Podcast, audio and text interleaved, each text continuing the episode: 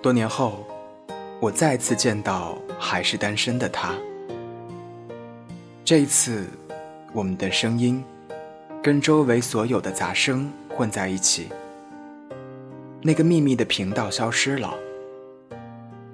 他说：“如果当时我及时回应了，故事就不一样了。”我笑了笑说：“我的表达不止不合时宜，也缺乏速度。”他也笑了笑说：“一生有时就是一瞬间，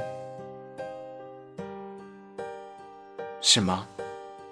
到底我应该以我的不合时宜为荣，或者遗憾？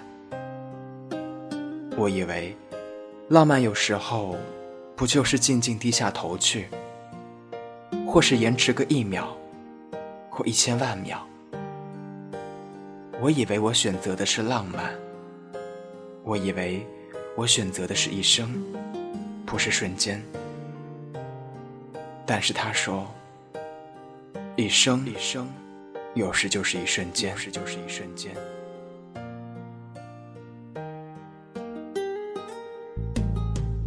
愿你好梦，小程在上海向你道晚安。